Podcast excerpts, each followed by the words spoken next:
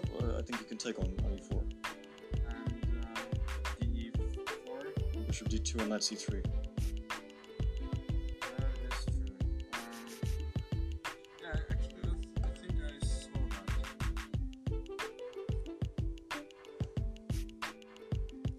Wir lernen von den Meistern nicht nur Blindschach spielen, sondern wir lernen auch Partien von Meistern kennen.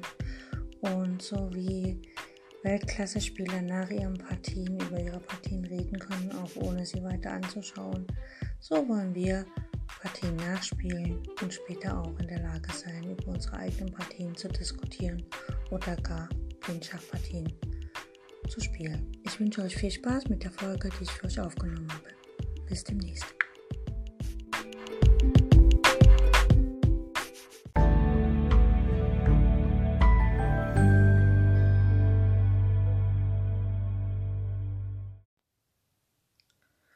Heute fangen wir mit einer Stellung an, die ich erst angebe. Und das ist schwarz am Zug. Und fangen wir an, die weißen Figuren. Der König steht auf G1. Die Dame, die weiße Dame steht auf B8. Der weiße Springer steht auf dem Feld E5. Ähm, die Dame und der Springer stehen quasi auf einer Diagonalen. Und es gibt noch zwei weiße Bauern, einen auf G2 und einen auf H4 der schwarzen Figuren. Der König steht auf dem Feld G7. Und das ist auch sein letzter Zug gewesen. Er ist von der achten Reihe nach G7 gegangen, sodass der Läufer sozusagen äh, von F8, dass er sich bewegen kann, weil bis dahin war er gefesselt. Dann gibt es einen schwarzen Turm, der steht auf A2, der kontrolliert quasi die gesamte zweite Reihe, außer das Feld H2, weil ja der Bauer, der Weiße auf G2 steht. Dann gibt es ein schwarzes Läuferpaar, und zwar der eine Läufer auf F8 und der andere Läufer auf D5. Und es gibt noch einen, einen Springer, der steht auf dem weißen Feld E4. Das heißt also, Schwarz kann im Moment nicht auf G2 mit dem Turm schlagen, weil der Springer ähm, die Diagonale versperrt und sozusagen der Läufer nicht das Feld G2 deckt. Also könnte der König da zurückschlagen. Dann muss ich also Schwarz was anderes einfallen lassen. Und dann hat Schwarz noch einige Bauern, fünf Stück. Äh, ein auf B5, C6, ne, stehen auf weißen Feldern. Alle Bauern stehen auf dem weißen Feld. F7, G6 und H5. Gut. Schwarz ist am Zug. Und Schwarz setzt einfach die Partie fort mit Läufer C5 Schach. Ähm, Weiß zieht König F1 und man muss dazu sagen, dass ähm, Weiß damals ähm, eigentlich ein sehr angesehener ähm, Spieler war, also auch Meister. Und ähm, er hat damals gegen einen 13-jährigen Spieler gespielt und hatte dann ähm, praktisch, ähm, also der Spieler fragte halt im Turnier, ob es, ähm, ob es denn nicht nett wäre. Also er hatte einige seiner ähm, Schachkollegen gefragt während des Turniers, ob es denn nicht nett wäre, diesen 13-jährigen Jungen einfach matt setzen zu lassen, äh, weil er bis dahin ja fein gespielt hat. Und die Kollegen haben gesagt, ja klar, mach und so. Und dann hat er einfach äh, bis die Partie wirklich bis zu Ende gespielt, weil in dieser Stellung hier nach dem Läufer C5 Schach kann man eigentlich auch aufgeben, weil die Dame auf B8, die weiße Dame auf B8, die hat kein vernünftiges Racheschach, die kann nicht mehr in das Spiel mit eingreifen, die steht eigentlich da und ist wirklich nur noch eine Schönheitsfigur. Und Schwarz hat halt wirklich den Springer, das Läuferpaar und der Turm, die auf den König halt einprasseln. Und demzufolge erklärt sich auch der nächste Zug, der kein echter Verteidigungszug ist, sondern einfach nur so wie, na gut, zeig mir mal matt. Und zwar läuft der König nach F1. Ähm, intelligenter wäre es gewesen, halt nach H1 zu gehen. Ähm, beziehungsweise König H1 ist eigentlich auch nicht so gut, aber König F1 ist ein Zug, der natürlich zum Mattsetzen einlädt. Und das machen wir jetzt. Wir äh, erinnern uns, also es steht ein schwarzer Läufer jetzt auf C5, der kontrolliert die ganze Diagonale. D4, E3, F2 und G1. Das heißt, der König kann nicht nach G1 zurück. Der weiße Bauer auf G2 versperrt auch den Weg auf der G-Linie.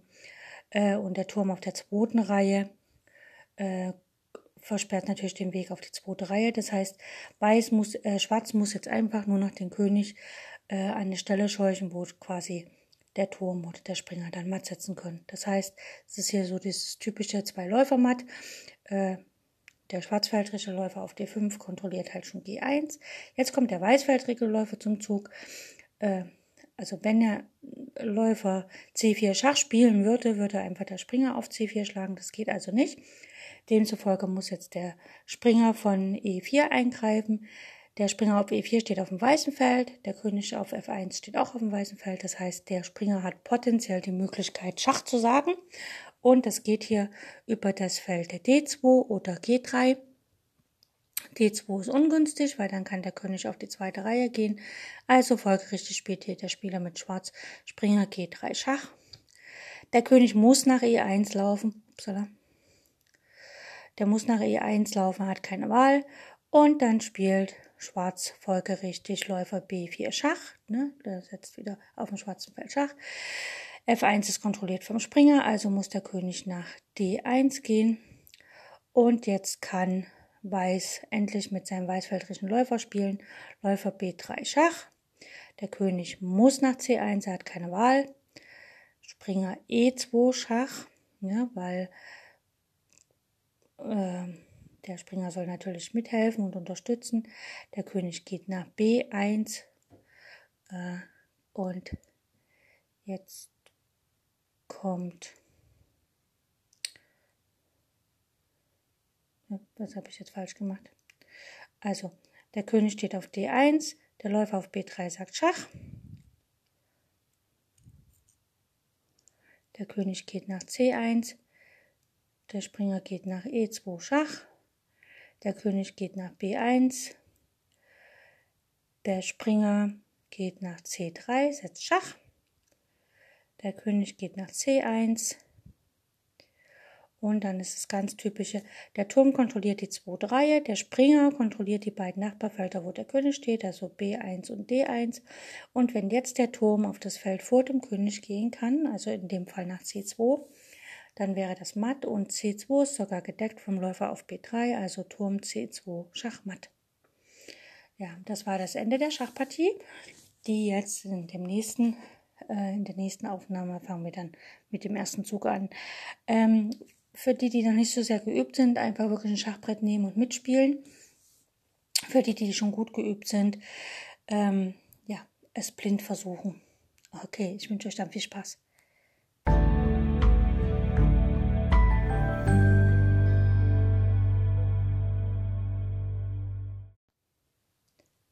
Jetzt spielen wir eine Partie nach. Äh, es ist eine Partie von Donald Birne also ich hoffe, das wird so ausgesprochen, gegen Bobby Fischer.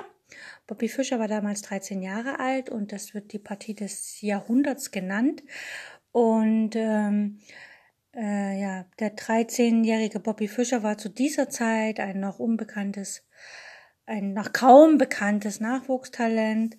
Und ähm, der hatte damals gerade die US Junior Championship gewonnen und sein Gegner war ein anerkannter Meister und genau. Und ähm, ja, die Partie ist, glaube ich, eine der am meisten kommentierten Partien und äh, ihren Namen, die Partie des Jahrhunderts, erhielt sie damals von Hans Knoch, der ein sehr schönes Buch geschrieben hat, die Kunst der Bauernführung. Ähm, und dieser Hans Knoch war damals bei diesem Turnier anwesend und hat natürlich die Partie auch quasi live miterlebt. Okay, fangen wir an. Und zwar, ähm, Bobby Fischer hat die schwarzen Figuren und Donald Bryan hat die weißen. Und naja, wenn man gegen ein Kind und so, naja, gegen einen Jugendlichen spielt, ist man ja meistens nicht ganz so, ähm, also ist heutzutage auch so, dass viele Jugendliche, wenn sie ans Brett kommen, dass sie dann von den Meistern nicht so ernst genommen werden. Und dann äh, wird natürlich auch äh, eine Eröffnung gewählt, die ja meistens kein Klassiker ist. Und das zeigt schon, dass man, also ich finde, wenn äh, ein Jugendlicher gegen einen Meister spielt und der Meister wählt irgendeine Eröffnungsvariante, die egal ist, das äh, für mich zeigt das immer so ein bisschen Arroganz gegenüber den Jugendlichen an. Aber wenn ein Jugendlicher einem Meister gegenüber sitzt, es sei denn, es ist jetzt die erste Runde im Turnier, wo halt die untere Tabellenhälfte gegen die obere gelost wird, dann äh, sollte man jeden Jugendlichen einfach auch ernst nehmen und nicht irgendwas Komisches spielen. Gut, hier geht's los mit Springer F3. Weiß spielt Springer F3, Schwarz spielt dagegen Springer F6, ganz klar. Weiß spielt C4, äh, Schwarz spielt G6, er will den Läufer 4 entschattieren. Weiß spielt Springer C3, also hält sich noch offen, ob er D4 spielt oder vielleicht in andere Eröffnung geht. Schwarz spielt ganz klassisch Läufer G7, ne, hat also den Springer schon äh, entwickelt und den Läufer nach G7 gestellt. Also das heißt, Schwarz ist auch bereit, im nächsten Zug tatsächlich die Rochade zu spielen und sich dann zu entscheiden, wie er das weiße Zentrum attackiert. Beispiel D4, also langsam nimmt er doch seinen Gegner ernst. Und Schwarz rochiert einfach kurz und hat sozusagen die Rochadestellung erreicht, die kurze mit dem vierten chattierten Läufer. Und Weiß hat noch einige Züge zu tun, bevor er rochieren kann. Weiß spielt Läufer F4, und Schwarz setzt mit D5 fort und befragt natürlich sofort das Zentrum mit einem aktiven Zug. Also Weiß muss sich jetzt entscheiden, was macht er mit dem C4-Bauern und so weiter. Ähm, Weiß spielt Dame B3, er deckt den Bauern und ähm, Schwarz schlägt auf C4 und Dame schlägt auf die C4 zurück. Ähm, auf C4 mit der Dame zu schlagen ist natürlich, jetzt steht die Dame vor dem Springer und äh, schon nahezu im Zentrum und der weiße König hat immer noch nicht rochiert. Das heißt also, die Dame, die empfindlich ist, steht schon aktiv im Spiel und der König, der auch empfindlich ist, ist noch nicht in Sicherheit gebracht. Das heißt, Weiß hat hier in der Eröffnung nicht ganz korrekt gespielt. Gut, Schwarz setzt fort mit C6, ganz normal. Er will natürlich dann seinen Springer irgendwann mal über D7 ins Spiel bringen. Äh, Weiß setzt fort mit E4, entwickelt noch einen Zentrumsbauen und okkupiert, also besetzt quasi komplett das Zentrum. Und Schwarz setzt fort mit Springer BD7. Also der Springer von der B-Linie geht nach D7 und äh, es bereitet quasi Springer B6 vor und äh, bereitet somit vor, die Dame äh, anzugreifen. Beispiel Turm D1, denkt überhaupt noch nicht an Rochade. Ne? Also der Läufer steht noch auf F1, der König auf E1 und der eine Turm auf D1 und der andere auf H1. Und ähm, ja, äh, also Weiß behandelt die grünfeld-indische Verteidigung ein bisschen, ähm, ja, ein bisschen sehr seltsam. Gut, Schwarz setzt fort mit seinem Plan, Springer B6, das war ja der Plan, die Dame anzugreifen und zu schauen, wo geht sie denn nun hin. Und die Dame geht nach C5, also der Weise ist tatsächlich jemand, der den seinen Gegner nicht so ernst nimmt und sagt sich, okay, meine Dame bleibt im Zentrum, bleibt aktiv, obwohl es hier vielleicht an der Zeit gewesen wäre, wirklich mal ein bisschen den Gang runterzuschalten und einfach zu schauen, ähm, wie kann ich denn das ein bisschen besser machen und wie kann ich langsam auch mein König in Sicherheit bringen. Schwarz spielt Läufer G4, fesselt den Springer auf F3. Ne, der kann jetzt nicht so einfach wegziehen, ohne den Turm auf D1 zu verlieren. Das heißt, ähm, Weiß muss tatsächlich entweder Läufer E2 spielen oder also mal wirklich daran denken, die Rochade zu machen. Also ich unterrichte Kinder im Schach und da ist Rochade machen so schnell wie möglich und nicht darum zu trödeln. Gut. Im elften Zug spielt Weiß Läufer G5. Und äh, erst hat er den nach F4 gestellt, den Läufer von C1 und jetzt nach G5. Man könnte sagen, das ist ein Tempoverlust. Und äh, besser wäre tatsächlich hier gewesen, also für mein Empfinden, und ich habe eine nicht ganz so hohe Spielstärke, ich hätte einfach Läufer von F1 nach E2 gespielt und tatsächlich mal die Rochade vorbereitet, weil den Läufer von F4, den kann man auch noch zu einem anderen Zeitpunkt ähm, bewegen und äh, decken, wenn er da gut. Und jetzt ähm, Hans Knoch, was ich schon erzählt habe, äh, der die Partie sich mal angeschaut hat, äh, hat sie auch kommentiert und der sagt halt, der Bobby Fischer, also dieser 13-jährige Junge, sieht mit den Adleraugen schwache Stellen in der gegnerischen Position. Die Dame auf C5 und der König auf E1, also immer noch nicht rochiert, stehen schwach. Der Wunderknabe löste eine Reihe von Kombinationen aus, die mächtigen Eindruck machen. Und jetzt ist es so, dass ähm, die Kombinationen, die jetzt folgen, sind vielleicht sogar schwer zu sehen mit Schachbrett. Deswegen werde ich die Stellung jetzt nochmal wiederholen, wie es gerade auf dem Schachbrett aussieht. Einfach damit dann in Folge die Züge leicht oder gut zu finden sind, ohne dass man jetzt hier Stress hat. Ne? Das erste ist Weiß, wie gesagt, der König steht noch auf E1. Die Dame steht bereits auf C5, also eigentlich relativ zentral. Und die Dame hat auch gar nicht so richtig Rückzugsfelder, weil auf D4 steht ein Bauer, das heißt also, sie hat diese Diagonale nicht. D4, E3 kann nicht zurück. Und äh, auf C3 steht ja noch ein weißer Springer, das heißt, sie kann auf der C-Linie auch nicht zurück. Und auf der fünften Reihe hat sie eigentlich keine so gemütlichen Felder, das heißt, das Feld F5 ist vom Bauern und vom Läufer bedroht. Das Feld E5, da möchte sie nicht hin, weil dann läuft sie in den Abzug. Der Springer kann wegziehen und der Läufer von G7 greift sie dann an. Das Feld D5 ist tabu, weil beide Springer das Feld D5 kontrollieren und der Bauer von C6 das Springer auf D5 kontrolliert, sowie die Dame von D8 natürlich. Das Feld B5 ist auch tabu wegen dem Bauern auf C6 und nach A5 will sie eigentlich auch nicht, weil dann könnte sie tatsächlich auch in den Abzug äh, also dann kann der Springer geschickt abziehen und ähm, eventuell irgendwie Material mitnehmen, weil die Dame muss sich dann gegen die Dame tauschen oder wieder weggehen, je nachdem. Das heißt also, die Dame auf C5 steht nicht sehr optimal. Gut, Weiß hat noch zwei Türme, einer steht auf D1 und ein auf H1 in der Grundstellung. Und das heißt, Weiß kann nicht lang rochieren und Weiß kann in dem Moment hier auch nicht kurz rochieren, weil Weiß hat noch ein Läuferpaar. Der eine Läufer steht in der Grundstellung auf F1 und der andere Läufer, der hat gerade nach G5 gezogen. Der Läufer auf G5 macht nichts, außer einen Springer anzugreifen, der zweimal gedeckt ist, beziehungsweise dreimal. Und der versperrt auch das, Springerfeld. Äh, der Springer von F3 kann nicht nach G5 gehen, beziehungsweise die Dame kann nicht nach G5 gehen. Also der, Spring der Läufer auf G5 steht eigentlich relativ unpraktisch. Weiß hat noch zwei Springer, einen auf C3, der wie gesagt die Dame das, den Weg zum C1 versperrt, und einen nach F3, der allerdings gefesselt ist von dem Läufer auf G4. Weiß hat auch noch Bauern, einen auf A2, B2, dann im Zentrum D4 und E4 und dann die drei Rochade-Bauern, also F2, G2 und H2. Schwarz. Schwarz hat schon kurz rochiert, hat also den König auf G8 und die Dame steht noch in der Grundstellung auf D8. Ähm, die beiden Türme, der eine steht noch auf A8, das in der Grundstellung, und der andere aufgrund der Rochade steht schon auf F8. Schwarz hat auch das Läuferpaar, ein Läufer stark auf der langen schwarzen Diagonalen auf G7 und der andere Läufer auf G4, der den Springer auf F3 fesselt, weil der, der Turm dahinter steht auf D1 von Weiß.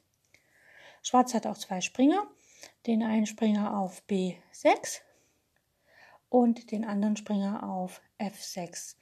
Hm, beide Springer können sich bewegen, zum Beispiel der Springer von B6 kann nach A4 die Dame angreifen oder halt nach D7 die Dame angreifen. Und der Springer von F6, der kann auch einfach wegziehen, der könnte zum Beispiel nach H4 gehen, äh, H5 gehen oder halt greift den Bauern auf E4 an, er könnte sozusagen auch E4 schlagen, wenn der nicht mehr gedeckt wird vom Springer auf C3. Oder er kann auch nach D7 zurück und die Dame angreifen auf C5. Allerdings will er das ja nicht, rückwärts will man ja gar nicht gehen.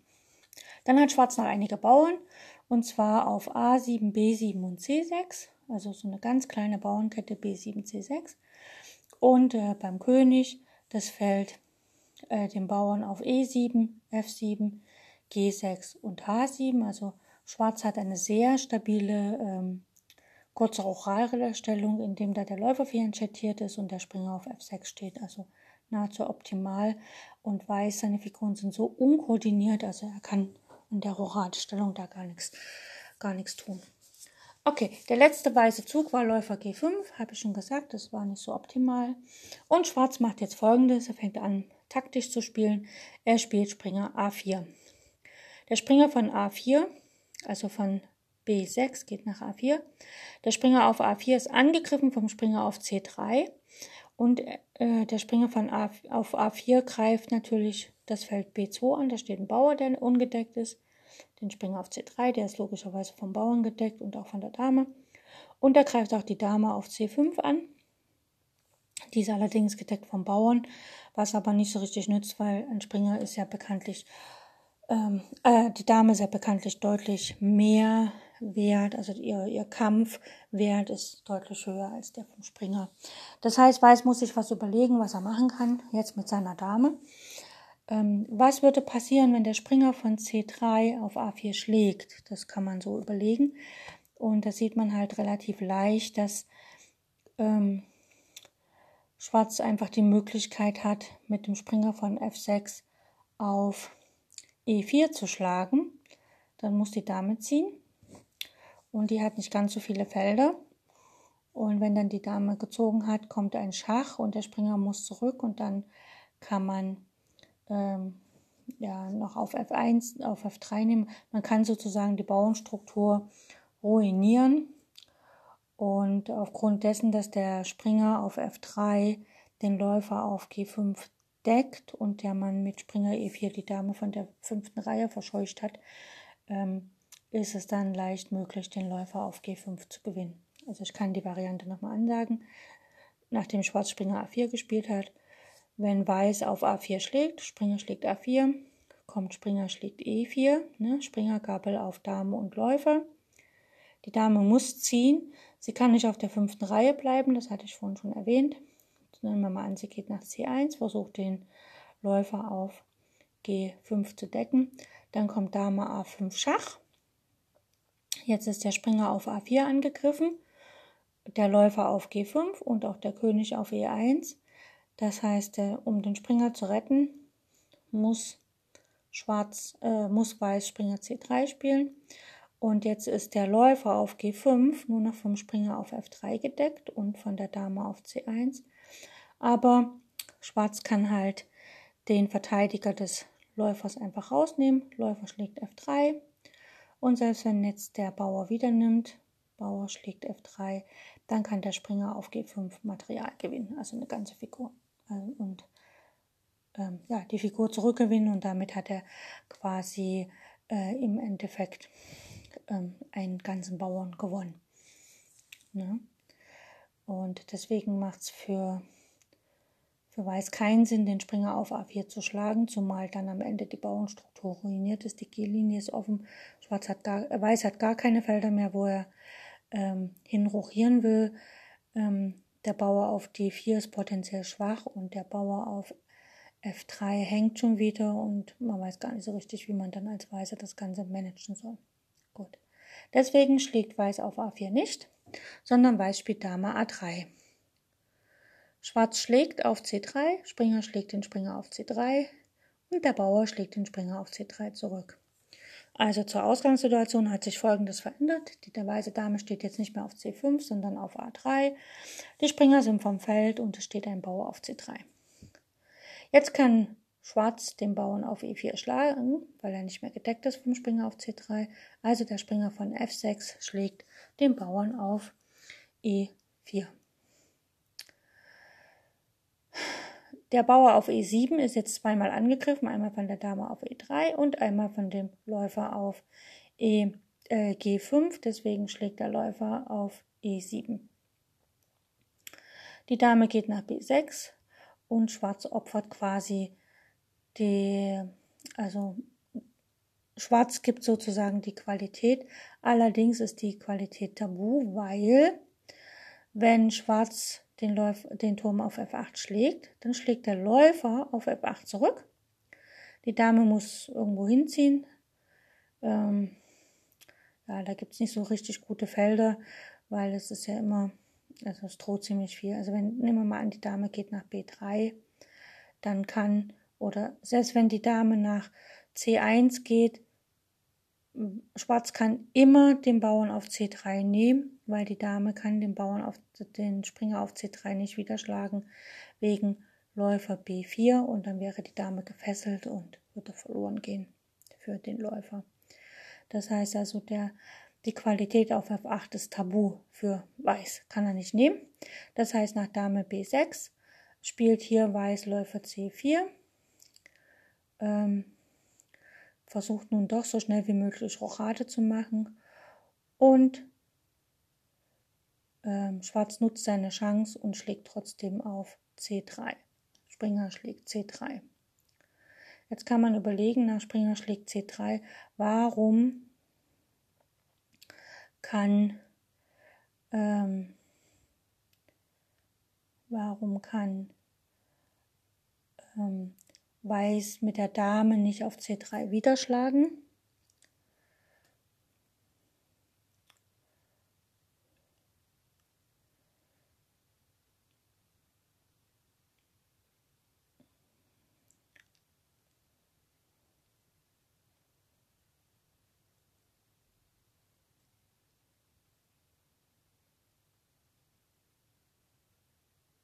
Ne, wir können ja mal gucken. Dame schlägt C3. Was könnte dann Schwarz spielen? Genau, dann würde Schwarz einfach äh, den Turm von A nach E8 spielen und der Läufer auf E7 geht einfach verloren. Ja, weil kann er nicht wieder nehmen. Genau. Deswegen kann die Dame auf C3 nicht schlagen, beziehungsweise lohnt sich nicht, weil Schwarz sofort das Material zurückgewinnt. Okay, Springer schlägt C3 und Weiß spielt Läufer C5, befragt die Dame, was sie denn da will. Und jetzt spielt Schwarz Turm F nach E8 mit Schach, ne? also mit Tempo sozusagen. Der König muss nach F1 gehen. Und das heißt, hier hat jetzt Weiß keine Möglichkeit mehr, Rochade zu machen. Und bevor, den, bevor wir jetzt den nächsten schwarzen Zug spielen, nur noch mal Revue passieren. Also der weiße König steht jetzt auf F1, die Dame auf A3, hat sich nichts dran geändert. Die Türme stehen auf D1 und H1, die haben also auch nichts verändert. Das Läuferpaar hat Position massiv verändert. Steht einerseits der, Läuf der weißfeldrische Läufer auf C4, der schwarzfeldrische auf C5. Und der Springer steht immer noch gefesselt auf F3 und die Bauern, es gibt eine auf A2, und eine auf D4 und es gibt noch die Rochadebauern F2, G2, H2. Und bei Schwarz, der König steht auf G8, ganz sicher. Der, die Türme, der eine auf A8 in der Grundstellung, der andere auf E8 auf der offenen Linie. Die Dame steht auf B6, gerade attackiert vom Läufer auf C5. Das Läuferpaar, einer steht auf G7, immer noch auf der schönen langen äh, schwarzfeldrischen Diagonalen und der andere auf G G4 fesselt immer noch den Springer auf F3 und der Springer steht auf C3, attackiert den Turm auf D1 und kann natürlich jederzeit von der Dame geschlagen werden, die auf A3 steht. Dann gibt es noch die Bauern A7, B7, C6 sowie die Bauern F7, G6 und H7. Das ist die Stellung. Schwarz ist dran und Schwarz spielt Läufer E6. Jetzt kann man sich fragen, oh na, und die Dame kann ja geschlagen werden und so weiter. Und ähm, ja, äh, aber überlegen wir mal, was passiert, wenn Weiß die Dame nicht schlägt. Ne? Wenn Weiß sich denkt, na gut, der hat ja jetzt so gut gespielt, ich schlag mal die Dame nicht, sondern ich schlag den Läufer auf E6. Dann gibt es ein wunderbares Motiv, das nennen wir ersticktes Matt im Schach, und zwar fängt es an mit Dame B5 Schach. Der weiße König steht ja auf F1 äh, der eine Turm auf D1, der andere auf H1. Da gibt es hier noch ein paar Bauern und es gibt kein, keine Figur, die das Feld E2 kontrolliert. Das heißt, wenn der König nach E1 gehen würde, könnte die Dame auf E2 matt setzen, wegen dem Springer von C3. Demzufolge geht der König lieber nach G1. Dann folgt Springer G2 Schach. Der König kann nicht auf die zweite Reihe wegen all seinen Bauern. Ach, H1 kann er nicht, weil er ja noch nie rochiert hatte und der Turm noch auf H1 steht. Demzufolge muss der König nach F1 zurück. Jetzt kann ein Springerabzug folgen. Ne? Wenn der Springer weggeht, sagt die Dame von B5 Schach auf F1. Das heißt Springer G3 Schach. Und das ist ein Doppelschach, weil der Springer von G3 kontrolliert auch das Feld F1. Jetzt hat der König wieder die Möglichkeit, er könnte nach E1, aber das Feld E2 wird auch vom Springer G3 kontrolliert. Das heißt, da setzt dann die Dame matt, Dame E2 matt. Oder der König geht zurück nach G1. Jetzt setzt die Dame auf F1 Schach. Der Springer von G3 kontrolliert auch das Feld F1. Das heißt, der König kann dort nicht schlagen. Es müsste der Turm dort schlagen. Und dann kann der Springer nach E2 gehen und es wäre ein sogenanntes ersticktes Matt. Eine sehr hübsche Kombination. Das heißt also in unserer letzten Stellung, wo Läufer E6 gespielt wurde, hat Weiß nicht die Möglichkeit, den Läufer auf E6 zu schlagen. Und Weiß hat auch nicht die Möglichkeit, den Springer auf C3 zu schlagen.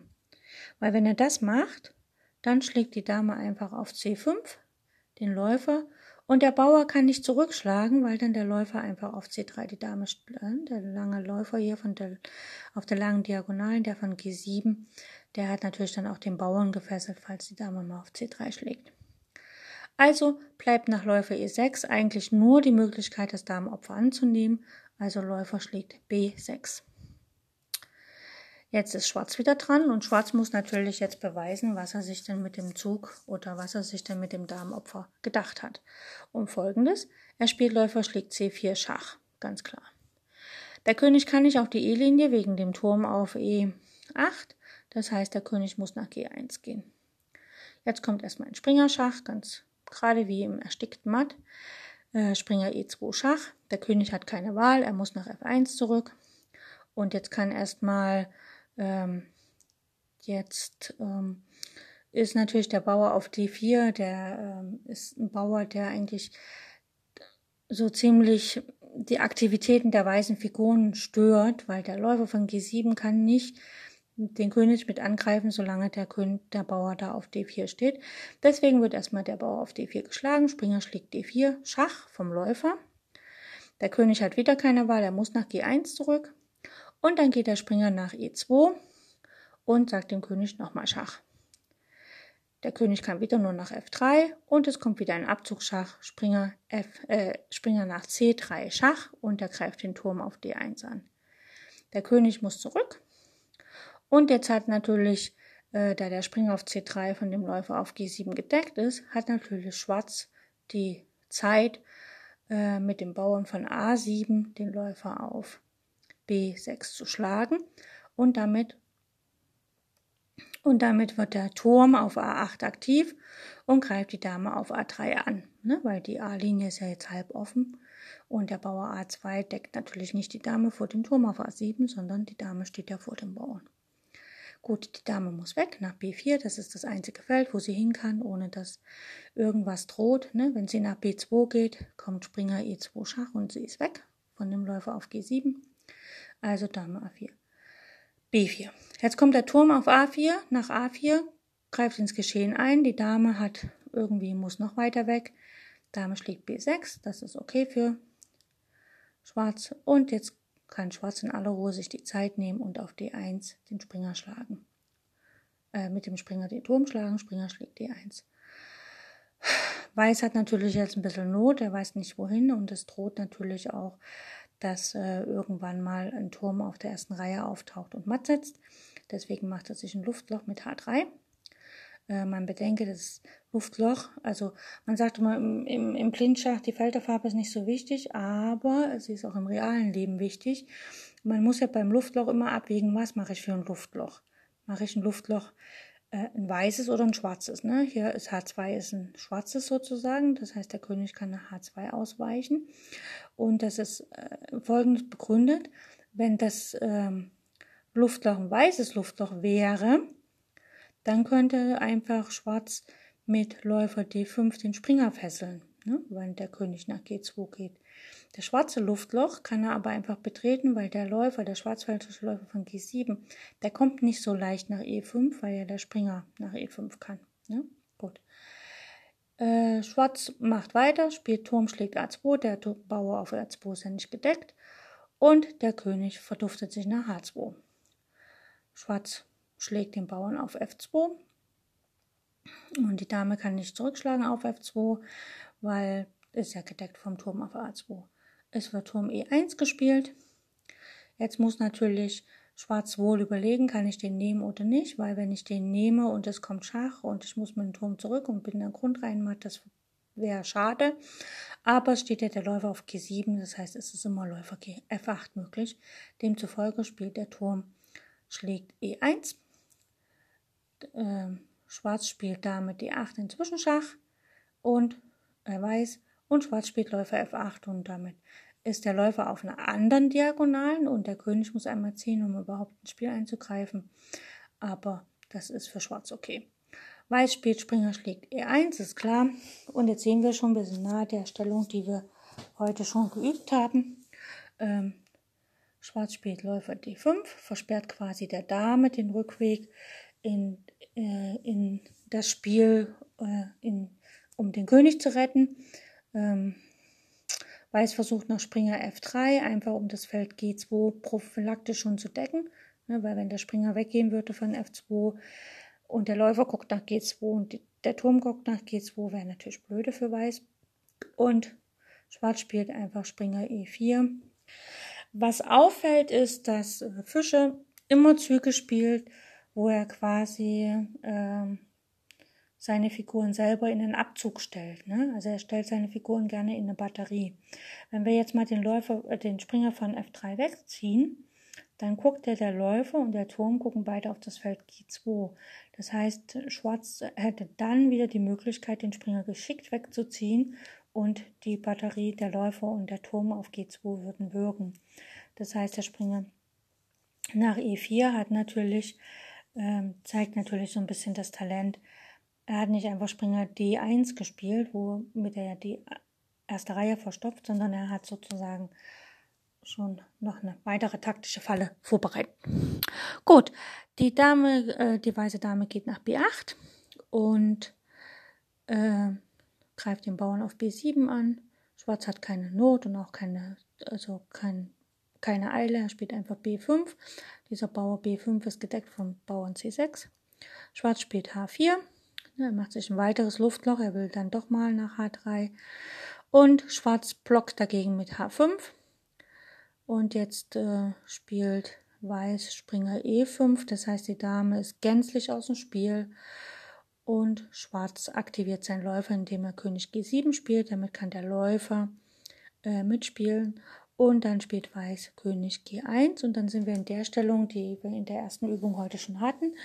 Und ähm, ja, ähm, ich kann noch kurz sagen, wie es weitergeht. Also nochmal wiederholen. Der weiße König steht auf G1, die Dame auf B8, der Springer auf E5. Der, der Springer blockiert die Dame vom Eingreifen. Der Bauer auf G2 und H4. Und Schwarz, der König steht auf G7, der Turm auf A2, der eine Läufer auf F8, der andere auf D5 und der Springer auf E4 und die Bauern auf B5, C6, F7 G6 und H5 und Schwarz setzt fort mit Läufer C5 Schach. Der König geht nach F1. Der Springer setzt Schach auf G3, ne, wird aktiviert. Der König geht nach E1. Der schwarzfeldrische Läufer setzt auf B4 Schach. Der König geht nach D1. Der Läufer, der weißfeldrische Läufer auf B3 Schach, kontrolliert damit das Feld C2, was sehr wichtig ist. Der König geht nach C1. Der Springer bietet auf E2 Schach. Der König geht nach B1 und jetzt ist das Feld ähm, A2 ist ja gedeckt vom Läufer auf B3. Das heißt also, man kann jetzt hier noch ein bisschen ähm, äh Quatsch. Der Spr ja, Springer sagt Schach auf E2, der König geht nach B1, der Springer wird umgruppiert nach C3, Springer C3 Schach. Der König hat keine Wahl, er muss nach C1 gehen und dann kommt das bekannte Matt Turm C2, ne, wo der Springer die beiden Nachbarfelder vom König kontrolliert. Auf der dritten Reihe steht der Springer, auf der ersten Reihe der König und der Turm kann dann auf der zweiten Reihe sozusagen äh, matt setzen, wenn er dort gedeckt ist. Und das ist er in dem Fall. Ich finde, es ist eine sehr hübsche Partie und ich finde, das war jetzt auch sehr lang, aber äh, wer das gut nachvollziehen konnte, der ist echt gut im Blindschach. Und wer nicht, der kann ja weiter üben. Bis demnächst.